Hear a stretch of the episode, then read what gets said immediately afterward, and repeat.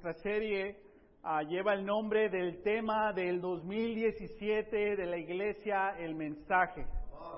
Y ese tema y esa serie es titulada Con Él. Que el 2017 sea una meta que como iglesia, como familias, individualmente podamos que conectarnos con Él. Que como iglesia podamos cambiar, que como individuos, como familia, podamos cambiar con Él. Y que como iglesia, individuos, como familia, como grupos de familia, podamos crecer con Él. Amén. Todos en una etapa u otra hemos buscado una conexión con Dios. Y muchas veces anhelamos tener esa conexión y tal vez esa conexión duró unas semanas, unos meses y se acabó. Y muchas veces tenemos experiencias así y queda un resentimiento en nuestro corazón en contra de Dios. Tú dijiste que iba a ser diferente. No funcionó. Yo quise cambiar, yo te pedí, yo me acerqué, yo lloré y no cambié. O muchas veces no queda un resentimiento contra Dios, queda una pena con Dios porque le prometiste algo y le quedaste mal varias semanas y varios meses después. Pero en ambos ejemplos, en alguna etapa de esos procesos, dejamos de conectarnos con Él. Porque muchas veces queremos más el cambio que a Dios. O muchas veces queremos crecer personalmente, individualmente, más que conectarnos con Dios. Y la meta de esta serie de todo el 2017 es acercarnos más y más a Dios. Es por eso que estamos ayunando como iglesia por 40 días. Es por eso que queremos orar Mateo 6, 10, dos veces al día por el primer trimestre del año. ¿Por qué? Porque queremos conectarnos más y más con Él. Todos nosotros tenemos serias, varias metas. Ya las escribimos o nos dio miedo escribir las resoluciones para el 2017 pero queremos cambiar de una manera a otra. Y si no quieres cambiar tú, hay personas en tu vida que quieren que tú cambies. No te preocupes por eso. Tú pregunta y vas a ver qué te dicen. Dice. Pero va a ser imposible ese cambio si no lo hacemos con Él y crecer igual con Él. Por favor, abre la poderosa, la palabra de Dios a, Juan capítulo 12. Nuestra serie tiene cuatro clases. Hoy, conéctate. El próximo domingo, cambia. Y después, crece. Y nuestro hermano Juan Martínez va a predicarnos ese día el, título ahí, crece. Amén. Y concluimos nuestra serie ah, con la clase número cuatro, con él. Ese va a ser el título de la serie y de la última clase. Y la fundación, la base de esta serie está en esta escritura, en Juan, capítulo 12. Amén. Capítulo 12, versículo 17, eh, vamos a comenzar ahí en unos minutos. Pero déjate explico algo. Estamos en esta clase, conéctate. Jesús, en su ministerio, Jesús se conectó siempre con las multitudes. Y las multitudes venían a escucharlo, venían porque buscaban una señal milagrosa o tenían una necesidad o querían, después de esa, esa reunión de la multitud, querían hablar personalmente con Jesús. Pero vemos el ministerio de Jesús que Él se conectó con las multitudes. Pero en las multitudes nadie cambió. Se inspiraron, pero no hubo un cambio en sus vidas.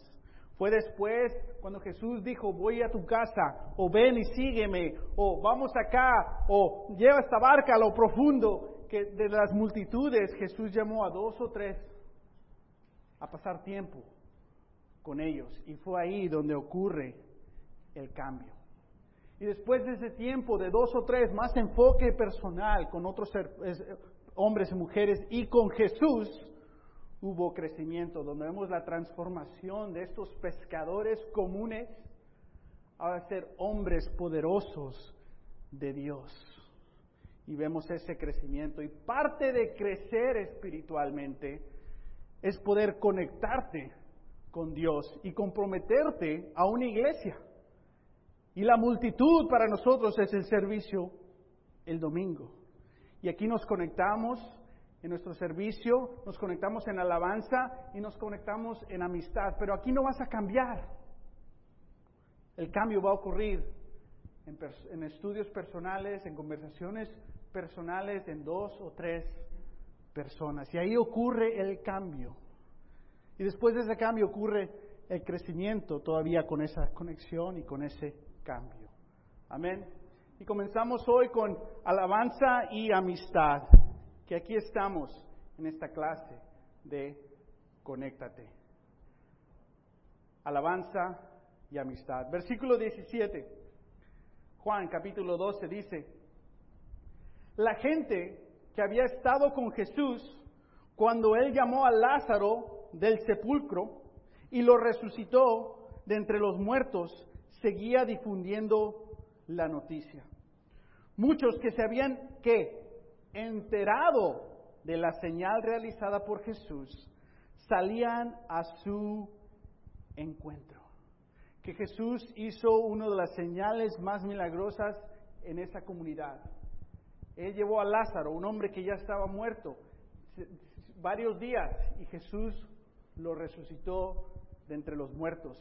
Y ese milagro fue un testimonio de que Jesús es el Cristo, que Jesús es el Mesías, que Jesús es quien dice quién es, que Jesús es Dios. Y muchas otras señales, había muchas maneras de decir, no, mira, esto es lo que pasó, lo que pasó. Pero que alguien en la comunidad se había muerto y ahora estaba vivo, no había manera de negar ese milagro. Y a través de ese milagro que los líderes religiosos, los fariseos, decidieron matar a Jesús y hacer un plan para también matar a Lázaro, para que se acabara ese testimonio que podía probar que Jesús era verdadero. Y mucha gente que había visto esta señal, sé que se enteró porque otras personas le decían, fíjate lo que hizo Jesús, ¿te acuerdas de Lázaro? Esto pasó.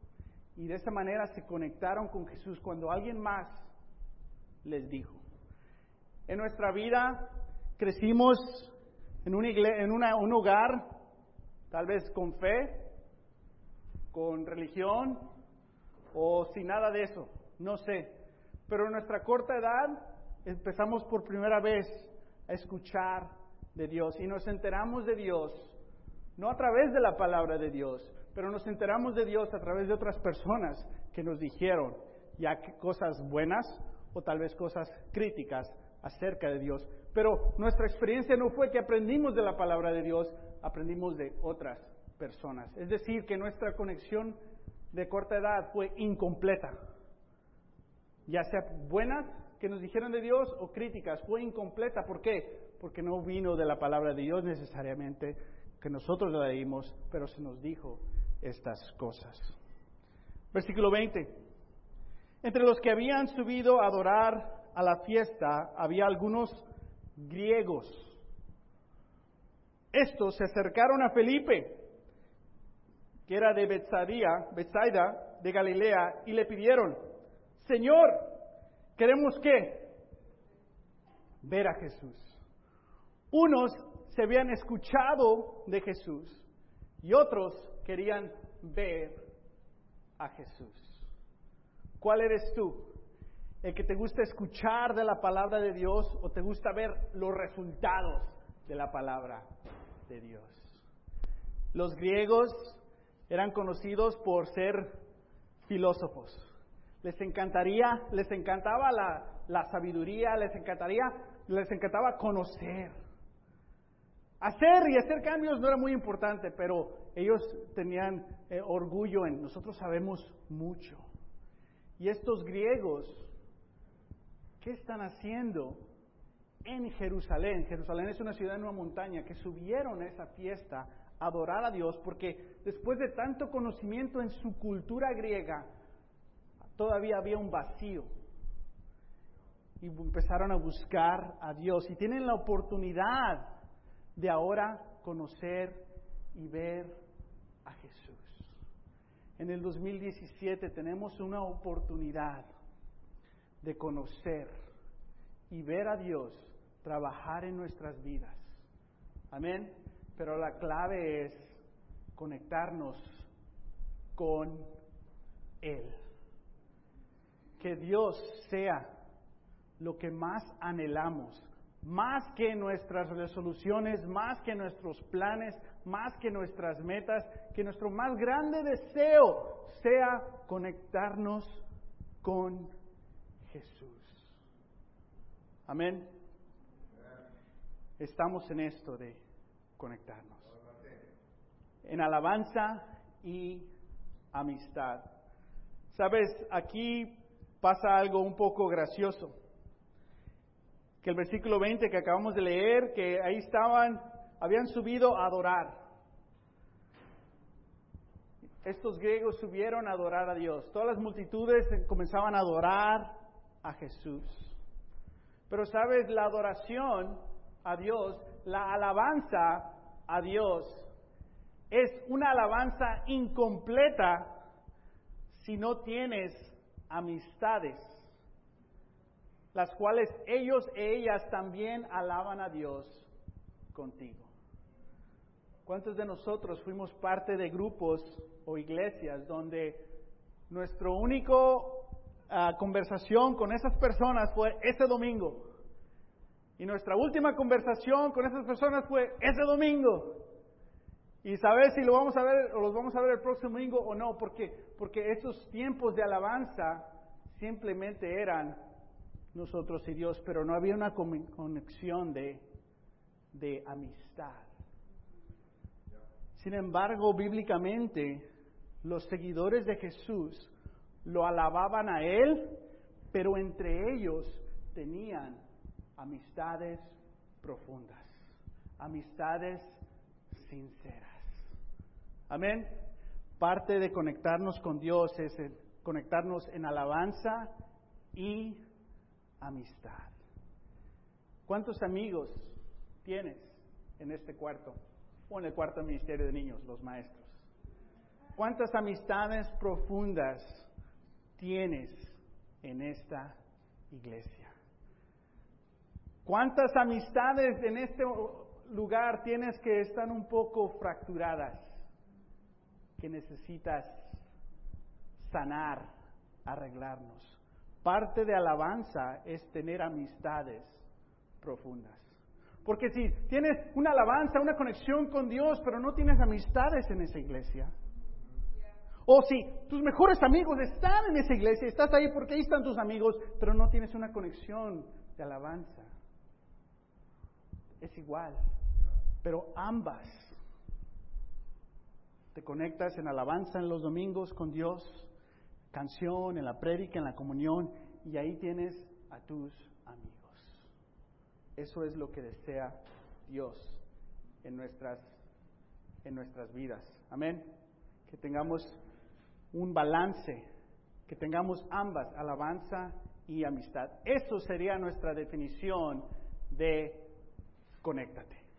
Si, si estás en una iglesia y te encanta la canción, la prédica, la, comunidad, el lugar, pero no tienes amistades, no estás conectado. Y si tienes amistades profundas de años, pero no hay un enfoque en la palabra de Dios, la amistad está basada en la amistad, no en Él. No estás conectado. Y para estar conectados, Obviamente, ella ha explicado, necesitamos ambas. Y por eso nuestro, nuestra iglesia nos hemos organizado en tener grupos de familia. Amén. Para que nuestras amistades continúen después de los servicios, entre semana. Ha sido increíble ver el apoyo a la, familia Medina, el apoyo a, la familia Noriega. amén. O cuando hay diferentes necesidades, como la iglesia como familia trabajamos juntos para ayudarnos, animarnos, pero no solo en eso. Cuando vemos que alguien anda medio mal, desconectado, hay una preocupación. En veces sale mal la preocupación, ¿no? En veces no sale nada y no se nota, pero sí la hay. Y queremos seguir trabajando en eso, en poder hablarnos los unos a los otros uh, cómodamente para, para ayudarnos a conectarnos más y más con Dios. Entonces el versículo 20, estos griegos llegan y dicen, se acercaron a Felipe, versículo 21, y le dicen a Felipe, Señor, queremos ver a Jesús. Fíjate el versículo 22. Felipe fue a decírselo Andrés. Y ambos fueron a decírselo a Jesús. ¿Por qué los griegos no fueron directamente a Jesús? ¿Por qué fueron a Felipe? ¿Por qué fueron a Felipe y no a Andrés? ¿Por qué Felipe no fue directamente a Jesús? ¿Por qué Felipe fue con Andrés? ¿Por qué Andrés no fue solo? ¿Por qué Andrés y Felipe ambos fueron? Hay varias preguntas que tenemos que hacer en esta, en esta escritura. Amén. Y ahorita vamos a hablar un poquito de nuestra conexión con Dios en amistad. Y quiero invitar a nuestra hermana, nuestra amiga, Selva Aguilar. Pasa y ella va a compartir con nosotros ah, sus experiencias ah, de amistad ah, en la iglesia y cómo la han influido espiritualmente. y les dejo a Telva. Gracias, muchas gracias. Para los que no me conocen, mi nombre es Telva Aguilar, soy madre soltera de dos niños, tengo 52 años y tengo de, de discípula cumpliendo 16 este mes, no, el mes de febrero 24. Antes que nada, quiero decirles que la razón por la cual yo estoy aquí enfrente de ustedes, dando parte de mi testimonio, es para darle toda la gloria a Dios, toda la gloria para Él. Cuando yo empecé a visitar la iglesia, yo era una mujer amargada, lastimada, decepcionada, totalmente desilusionada de la vida. Tenía 36 años pero más que todo de la gente, de mis amistades y de los novios que tuve, que no hubo uno que llegara a formalizarse en matrimonio. Era una persona totalmente codependiente y con un sentimiento de víctima que para qué les cuento. Nadie me quiere, todos me odian, solo soy un pobre gusanito. Ese era mi pensar en ese tiempo, ¿no? Me encantaba ir a la iglesia los domingos porque los sermones eran impactantes. Parecía que el predicador sabía que yo iba a llegar porque hablaba de las cosas que yo necesitaba escuchar. La primera persona que recuerdo que se acercó a mí fue Carla Perkins. Uno de ustedes ya la conocen. Una hermana salvadoreña, líder de los adolescentes en aquel entonces, y siempre me saludaba en español al final del servicio y me hacía sentir muy bienvenida hablábamos en español y siempre se trataba de relacionar conmigo hablando de nuestra cultura, de las comidas y todo, ¿no? Después, las otras hermanas que hablaban solo en inglés me preguntaban que si yo quería hacer, que si yo quería hacer estudios bíblicos. Y yo pues les decía que sí, pero que los quería hacer en español. Cosa que no se pudo porque no había muchas hermanas que podían estar o estaban disponibles para hacer los estudios en español. Pero un domingo recibí un papelito durante el servicio de una hermana que se acababa de bautizar donde decía, mi nombre es Robbie Sprague, tengo 35 años, soy soltera y me encanta salir a tomar café y al cine y me gustaría ser tu amiga. Eso me hizo sentir muy especial y ella se encargó de invitarme a las diferentes actividades de la iglesia, a los bautizos y a los famosos hangouts después del bautizo, ¿no? Y una noche me llamó y me dijo, que si podía llegar a mi casa, yo le dije que sí. Pensé, cocinamos y pues la pongo a ver mis novelas, porque yo no me iba a perder de mis novelas, ¿verdad? Cuando llegó, llegó con dos hermanas, con dos hermanas más, y mientras estábamos platicando me preguntó que si quería estudiar la Biblia. Y pues en ese momento lo único que hice fue mirar hacia arriba y dije, ok Dios, me doy por vencida. Y les dije que sí. Y fue cuando me bauticé en febrero 24 del 2001. Y desde ese momento esas hermanas se dedicaron a mi crecimiento espiritual. Patricia Dunn, una de ellas, fue mi discipuladora, mi primera discipuladora, y con amor y con paciencia me llamaba recordándome que tenía que ir a las medias semanas. y también ayudándome a comprender lo de la contribución y la contribución especial, con mucho amor y con mucha paciencia y con muchas escrituras. Mi amiga Robbie, que fue la que me dio el papelito, tiene un gran conocimiento de la palabra, pues se graduó de teología antes de llegar a, a bautizarse. Y ella me enseñó cómo leer la Biblia, cómo hacerla interesante y divertida. Y somos todavía amigas.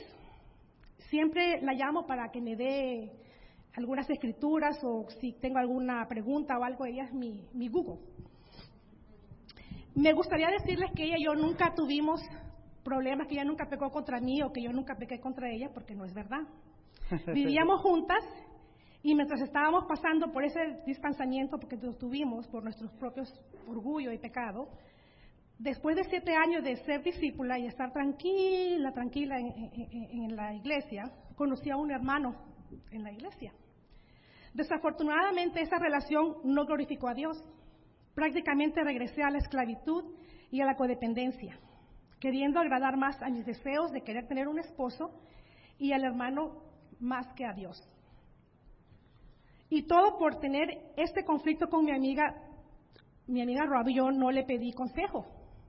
Gracias a Dios llegaron los palaceres a hacerse cargo de los solteros.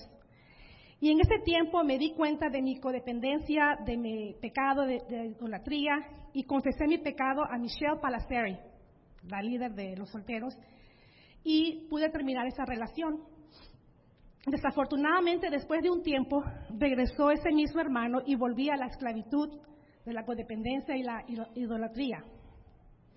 Pero gracias a mi amiga Florence, no sé si se acuerdan de ella, que tuvo las agallas, el valor de decirle, yo creo que a mi discipuladora o a alguien, no sé ni a quién, que ese hermano estaba otra vez en mi vida.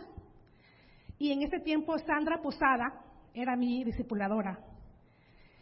Uh, y recuerdo muy bien esa reunión que tuve con Michelle y con Sandra, donde con amor, con paciencia, con mucha gracia, pero también con mucha, pero mucha verdad, me hicieron ver de mi estado espiritual y la mala decisión que estaba yo tomando al estar con este hermano que no estaba bien espiritualmente y que nuestra relación no estaba glorificando a Dios. Me ofrecieron ayuda, ayudarme a que fortaleciera de fortalecer espiritualmente porque yo no estaba tan mal, pero tampoco estaba bien. Y mi querida hermana Sandra, con paciencia, con amor, escudriñó mi corazón y me hizo ver mi pecado, mi codependencia, mi error, mi falta de fe en Dios en esta área de mi vida. Me ayudó a tomar responsabilidad por mis malas decisiones y me ayudó a restablecer, a establecer mi fe con Dios. Fueron momentos muy difíciles para mí, los peores, que he tenido durante mi vida como cristiana. Gracias a mi amiga Janet Pimentel, que fue mi hombro, donde lloré, donde me desahogué, donde ella me animaba, lloraba, lloraba conmigo. Yo le doy gracias a Dios por todas estas mujeres que han estado en mi vida desde que yo me hice discípula. Si ellas no se hubieran negado a sí mismas para la gloria de Dios y darme su tiempo, su amor y su ayuda, yo no estaría aquí contándoselos. Sí, y que no se me olvide de mi amigo Miguel Rincón, que en sus momentos también pedí consejo y me ayudaron mucho a ver la perspectiva de un varón. Ahora estoy en otra etapa de mi vida.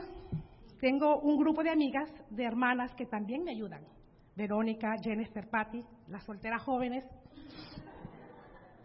um, que um, pues que eh, en momentos de debilidad o de desánimo.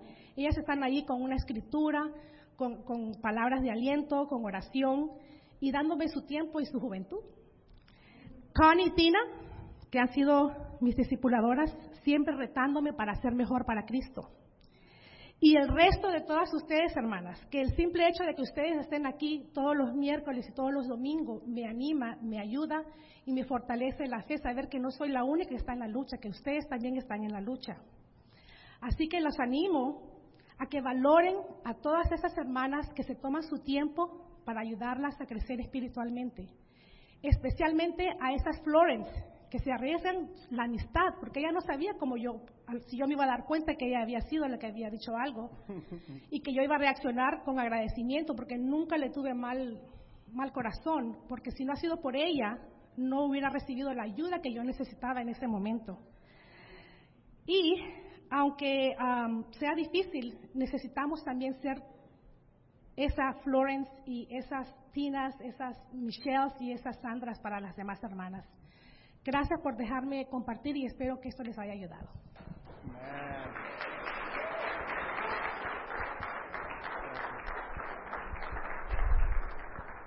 Gracias, gracias Telva. Apreciamos mucho tu valentía, tu humildad y tu convicción por poder ah, ah, compartir eso eh, con nosotros. No es fácil subir aquí arriba y compartir cosas de tu vida personales, amén. Ah, pero podemos ver ese ejemplo eh, en Telva, una, una cristiana eh, de muchas batallas, de 16 años en la fe, el impacto que tienen las amistades en nuestras vidas. Y todos nosotros podemos subir aquí arriba y decir, este amigo, esta amiga, porque Dios creó la amistad, amén. Y parte de ayudarnos a conectarnos con Dios es tener amistades espirituales. ¿Quién son tus amistades? ¿Y son espirituales? Sabes, para los hombres, entre más pasan los años, entre más maduramos más difícil para nosotros tener amigos. El hombre está viviendo socialmente solitario. De niños era facilísimo tener amigos. Mira tus zapatos como mis zapatos, mejor amigo.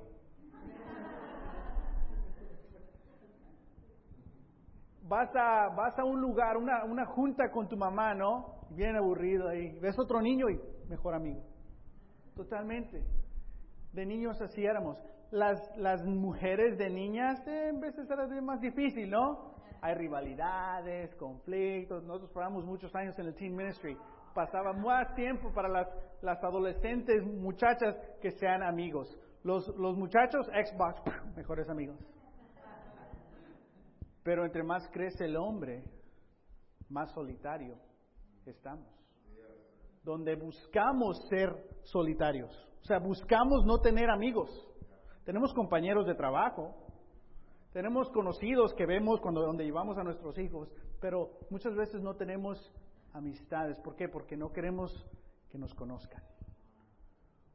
O no sabemos cómo crear y mantener esas amistades. Y como hermanos en la iglesia tenemos que seguir creciendo y madurando para poder tener estas amistades profundas en la iglesia. Porque como hombres, tener amistades profundas en esta iglesia va en veces en contra de lo que sentimos emocionalmente. Sentimos lo contrario, yo quiero estar solo. Ver el partido, ir a trabajar, ejercicio, los niños, a dormir, and do it again. Y somos felices así. Pero ¿quién se daña nuestra relación con Dios? Dañamos a nuestras familias si no tenemos estas amistades. Andrés y Felipe son grandes ejemplos de amistades. Ellos son de la misma ciudad. Si puedes escribir esas escrituras y las puedes leer después. Ellos podemos asumir que tal vez crecieron juntos o se conocían de, desde, desde niños. Y Juan a 6 del 1 al 9 capta algo de Andrés y Felipe. Aunque ellos son de la misma ciudad, estos hombres son totalmente diferentes y razonan y piensan totalmente diferentes. Y vamos aquí a Juan capítulo 6, versículo 1 al 9.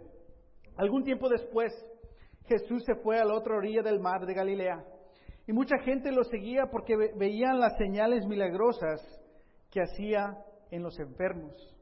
Entonces subió Jesús a una colina y se sentó con sus discípulos. Alabanza y amistad. Faltaba muy poco tiempo para la fiesta judía de la Pascua.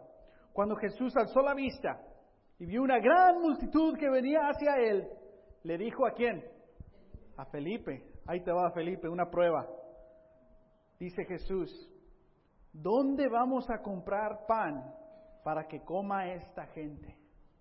Mira, te están viendo ahí la multitud, le dice, hey Felipe, ¿Qué pasó? Mira, toda la multitud viene para acá. ¿Dónde vamos a comprar pan para comprar? Están en una colina, no hay tienda. poniéndolo ahí a prueba a Felipe. Vamos a ver el razonamiento de Felipe, tal vez te identificas como Felipe. Versículo 6, esto lo dijo Jesús solo para ponerlo a prueba, ándale. Porque él ya sabía lo que iba a hacer. Dios ya sabe lo que va a hacer, pero en veces nos pone ciertas pruebas para ver cómo estamos razonando. ¿Y qué dice Felipe, versículo 7? Ni con el salario de ocho meses podríamos comprar, así lo dijo con ese acento, suficiente pan para darle un pedazo a cada uno, responde Felipe. ¿Qué dice? No se puede. Uh, Señor. Ni con ocho meses, bien calculado. Ocho meses, a ver, tres, súmale el uno, divídelo. Ni con ocho meses. ¿Cuál es la respuesta? Nada, déjalos. Ese es Felipe. Después, versículo 8. Otro de sus discípulos, ¿quién? Andrés, que era hermano de Simón Pedro, le dijo, aquí hay un muchacho que tiene cinco panes de cebada y dos pescados, pero, ¿qué es esto para tanta gente? O sea, Jesús no le preguntó a Andrés, pero Andrés escuchó. Y Andrés empezó a pensar, a ver, la solución. Ese muchacho, a ver, ¿qué traes? Y los cuenta, eh, traes esto, traes esto. Oye, aquí está esto, pero no, tampoco. Felipe dice, esto no se puede. El Andrés, eh, a ver, a ver, a ver, a lo mejor, pero tal vez no. Ambos piensan totalmente diferentes. Felipe lo vemos un poquito más calladito, ¿no? Vienen los griegos, ahí podemos hablar con el Señor. Ah, déjale digo a mi amigo Andrés. Y Andrés, ok, vamos. Jesús ya sabía eso de Felipe y le dice, hey, ¿qué piensas tú? Porque quiere que crezca Felipe. Sal, Felipe, de tu cueva. Habla. ¿Sientes algo? ¿Piensas algo? ¿Qué opinas? Quiero entrenarte un poquito más, Felipe. Porque Felipe decía, es que yo así he sido desde niño. No, no, no, no, no, ¿cuál? Tienes que crecer. Y Andrés, un poquito chismoso, oyó y dice, no, eh, tal vez esto, tal vez esto. Estos dos hombres, totalmente diferentes, sin embargo, vemos su amistad. Es posible porque ambos tienen una amistad con Él. Tú puedes tener una amistad profunda con cualquier persona que tenga una conexión con Dios. Y esa, esa relación puede, puede crecer. Amén. Cuando los griegos vinieron a Felipe, Felipe fue con Andrés y ambos fueron con Jesús. En contexto hay algo un poquito más que está sucediendo. Porque como compartió Telva, una hermana se arriesgó a decirle otra hermana algo sobre Telva. Y esa hermana no sabía cómo iba a responder Telva. Pero esa hermana se arriesgó porque vio esto es justo y recto ante Dios. Tengo que decir algo. Años después, Telva, el testimonio es gracias a Dios que esa hermana se tomó el riesgo. Y muchas veces, si alguien se toma el riesgo, te ofendes. O sea, es cierto, pero ¿por qué? Y en veces entre los hermanos puede haber un pacto de pecado de no digas y no digo. Ya sabes.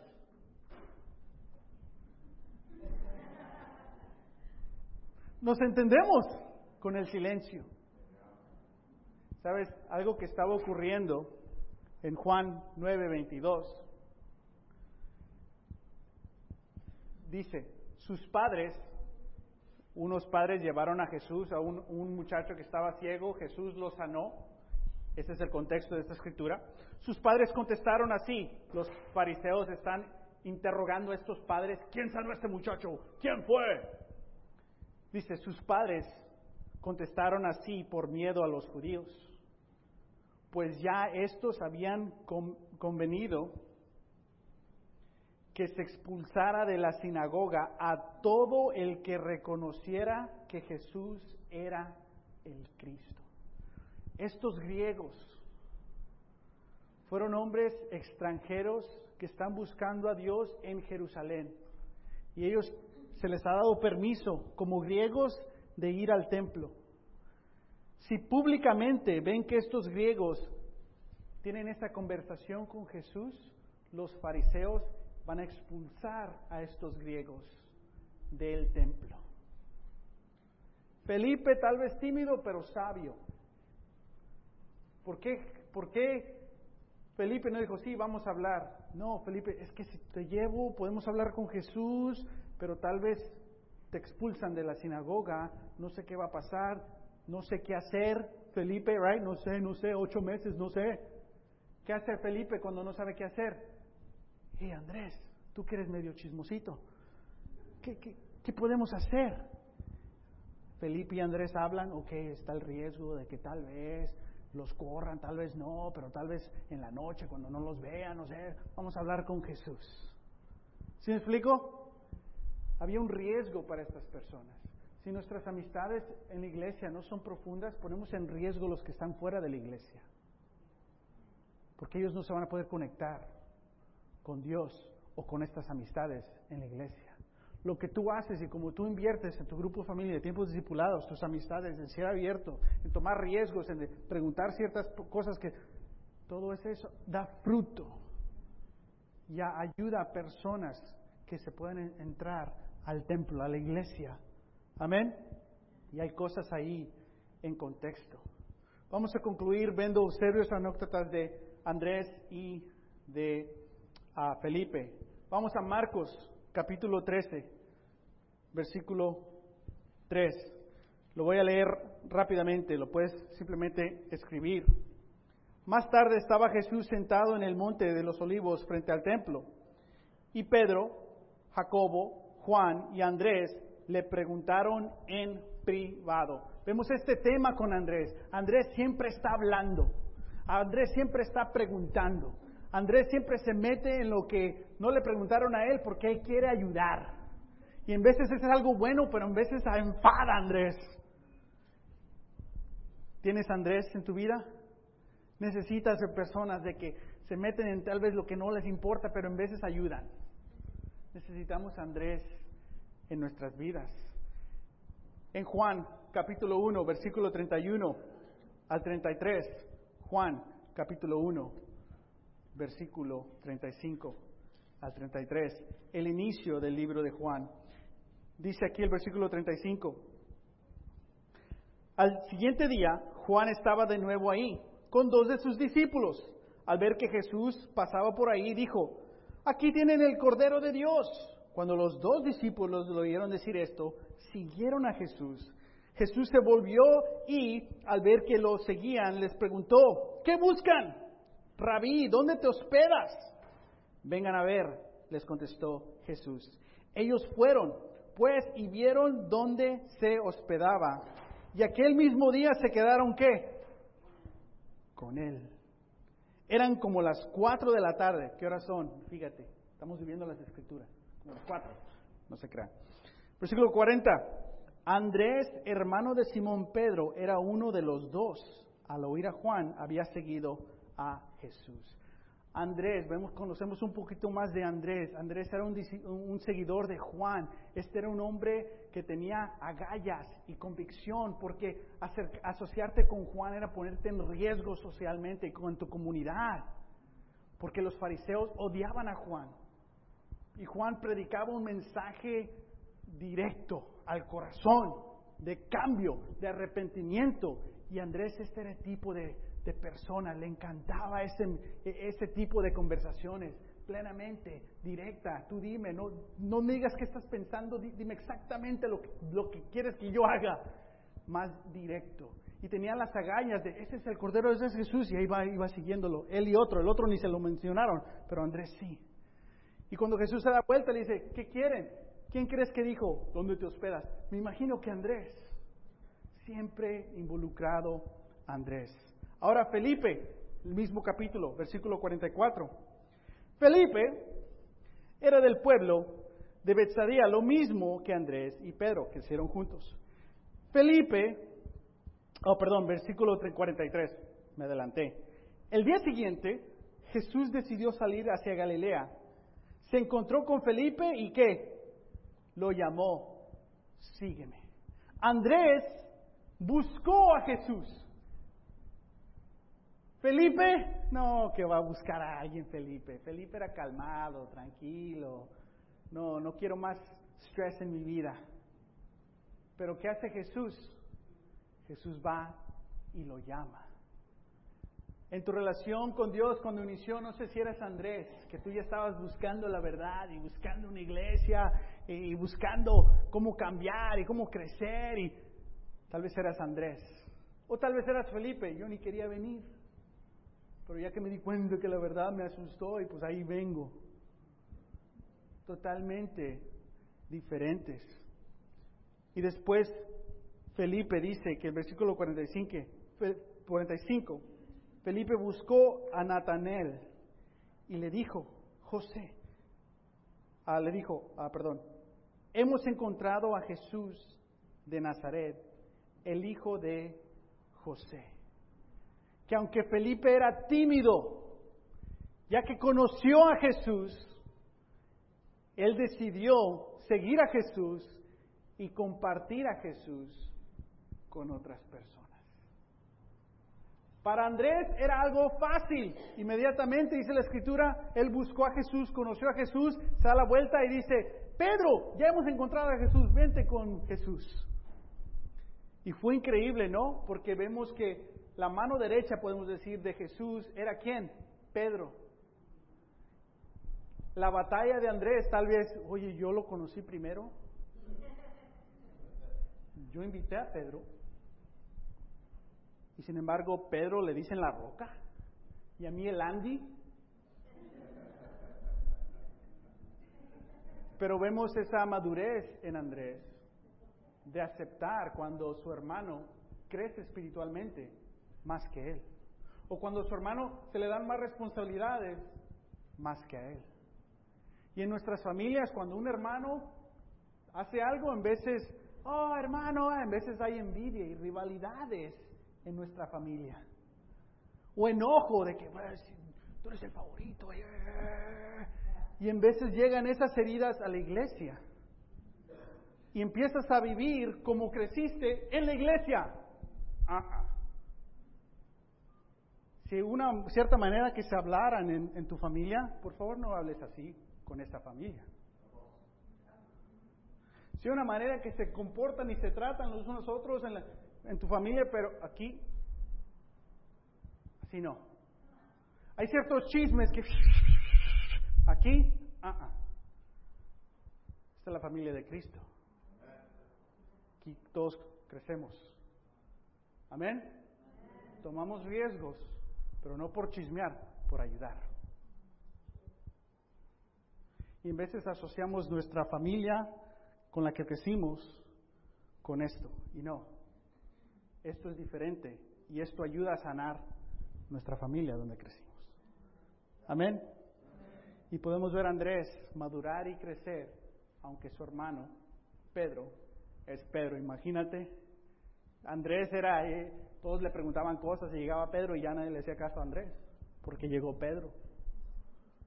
Él vivió bajo la sombra de su hermano, sin embargo pudo, pudo madurar. Andrés buscó a Jesús y Andrés buscó a Pedro. Esa es la personalidad de Andrés, agresivo, confiado. Jesús llamó a Felipe, porque Felipe pues no iba a buscar a Jesús. Pero Felipe se enamoró de Jesús, siguió a Jesús y él llamó a otro amigo. Felipe y Andrés son totalmente diferentes. Sin embargo, con Él, con Jesús, pueden tener una conexión con Dios y una conexión los unos a los otros. Tú tienes que ser un Andrés y también tienes que ser un Felipe. Tú necesitas un Andrés y también necesitas un Felipe. Parte de conectarnos con Él es conectarnos nuestros servicios del domingo, nuestros grupos de familia en alabanza y amistad. Amén. Acompáñame a una oración. Vamos a tomar comunión recordando que pase lo que pase, Jesús nos ama a nosotros. Felipe y Andrés eran totalmente diferentes. La palabra de Dios nos dice en qué grupos los puso Jesús. Y fíjate, Felipe, el más calladito, era líder de su propio grupo. Andrés, el más confiado, no era líder de su grupo. Estaba, su líder, ¿sabes quién era? Su hermano. Ándale. Pero sin embargo, estos hombres podían tener unas amistades profundas. Y la palabra de Dios nos llama a tener relaciones unos con otros. Y hay más de 120 escrituras que nos dicen cómo respetarnos, cómo hablarnos, cómo retarnos, cómo servirnos, cómo animarnos. Todo esto es bíblico. Tener esta conexión con Dios es tener una relación ah, con unos a los otros. Alabanza y amistad. Puedes tener alabanza, pero no hay pero puedes tener amistades y no hay alabanza. O puedes tener alabanza y no hay amistades. Ambas son necesarias para que nos podamos conectar con Dios. Y todo es posible a través de la muerte de Jesús. Y vamos a orar recordando la muerte y la resurrección de Jesús, pidiéndole a Dios que nos podamos conectar con Él, no solamente hoy, pero todo el 2017. Que podamos tener amistades profundas en todo el 2017. Acompáñenme en una oración.